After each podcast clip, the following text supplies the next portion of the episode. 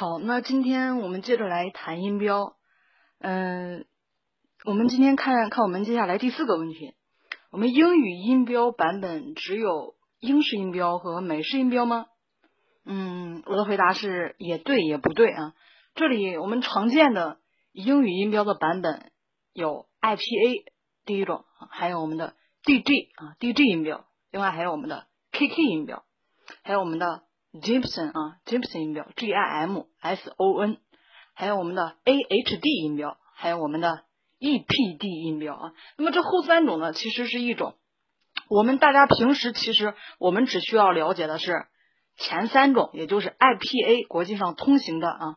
这么广义的国际音标，广义的国际音标，以及 D G，就是我们所说的 D G 音标，有时候也叫 Jones 音标啊，其实指的就是我们英式英语音标，可以这么来说啊，就是 D J 音标。而我们的 K K 音标呢，指的可以说就是我们的美式英语音标。平时我们大家见的美式啊、英式，分别指的就是我们的 K K 和 D J，可以这么来说。那后面的。呃，相关介绍呢会分成两部分，第一部分呢会介绍我们的 IPA、DJ 以及 KK 啊这三部分，在第二集里面呢啊，在后半部分我们会介绍嗯大家可能听的概念比较少的 Gibson 以及 AHD 和 EPD，嗯这些概念呢大家有些可能常挂在嘴边啊，有些可能就是感觉还比较陌生，但是我们还得搞明白这些概念是不是？为什么呢？这样才能明白我们平时的纸质版的英语字典里，对不对？以及我们网上的各个电子英语词典，以及我们大学啊，以及平时中学之前我们的英语教材用的到底是什么版本的音标，然后才明白我们过去的二十多年里学了什么版本的音标，学了什么英式还是美式的英语发音。那么在接下来的五年、十年以及二十年，我们要学习哪种音标版本？要学习英音还是美音？那首先呢，来看我们常挂在嘴边的英式英语音标，应该指的是 IPA 英语音标啊。注意，我说的是 IPA 英语音标，指也就是英语国际音标。前面也说了，指我们狭义的国际音标。好，那这里暂停一下，大家捋个捋一下思路。我们明白了英式英语音标啊，就等于基本上等于我们的 IPA。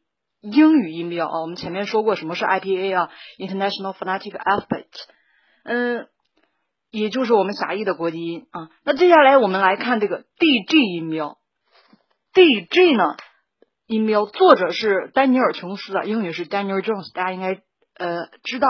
然后目前呢，国际上普遍有这么一种说法，呃，有二十个元音，二十八个辅音，总共有四十八个。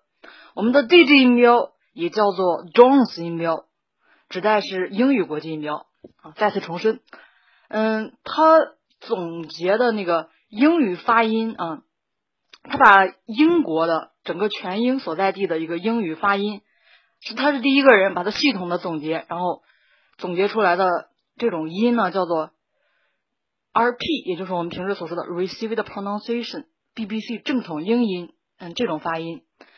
而这种音就是我们所说的 DJ 音标啊，DJ 音标是由 D 为什么是 D G？因为是这个人啊，他先用的总结出来这么一个概念，然后创发明了这些音啊，这些标符。我们说的是音标嘛，这是一些标符。好了，那我们现在明白了，前面已经说了，英式英语音标等于 IPA 英语音标啊。那也就是英语国际音标。那我们做个数学等式代换，我们就可以发现 D G 音标就等于我们的英语英式音标，对吧？这个概念大家还是能够换过来的。那 DJ 音标呢也有很多版本，这里呢就不再多说，我们只需要明白 DJ 音标，我们一步一步代换，对吧？最终大家明白，基本上就是我们现行的所说的英式英语音标啊。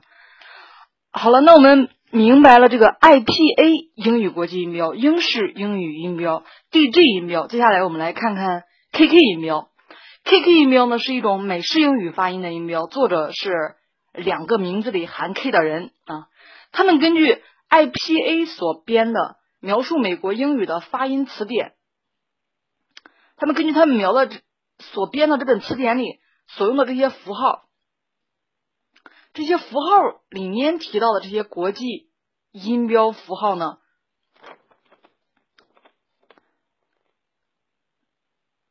从适用于美式英语的这个符号，他们把它节选出来，再加上美音特有的儿音，变成了我们美式英语的 KK 音标。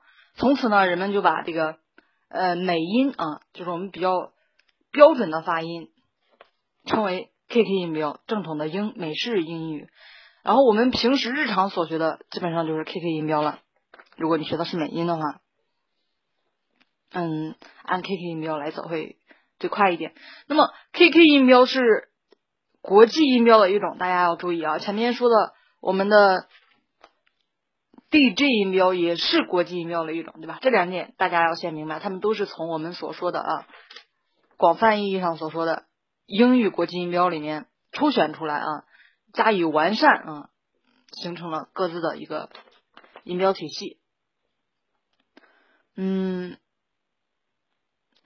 但是要注意，我们 KK 音标呢，只能用于标注美音啊。那什么意思呢？那就是言外之意，我们的 DJ 音标对吧？它其实也能用来标注我们的美音啊，标注我们的美音。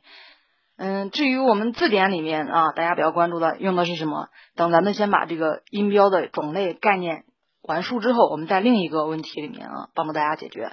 那么 KK 音标的主要用途之一呢，就是教导母语非英语的人学会美式英语的发音。现在呢，在台湾地区用的比较多一点，大家可以搜一下网上台湾地区学的是 KK 音标。那 KK 音标到底有多少个呢？教学中教的一般有。有四十二个的啊，有四十一个的，嗯，还有十七个的，元音个数不一样，还有十八个的。但是辅音呢，基本上都发展整体比较固定，辅音有二十四个。所以我们这个音标的数量在上次也给大家说了，对吧？这个数量呢，呃，不是很好确定啊，这个标准不一样。但是总共也就就是那么几个音啊，我们把基本的学会了，呃，心中呢还是有个谱的。嗯，那另外的啊，其他的我们的音标体系，我们的 A H D 啊，以及我们的 D G，以及我们的 E P D 呢，我们就在下次进行介绍。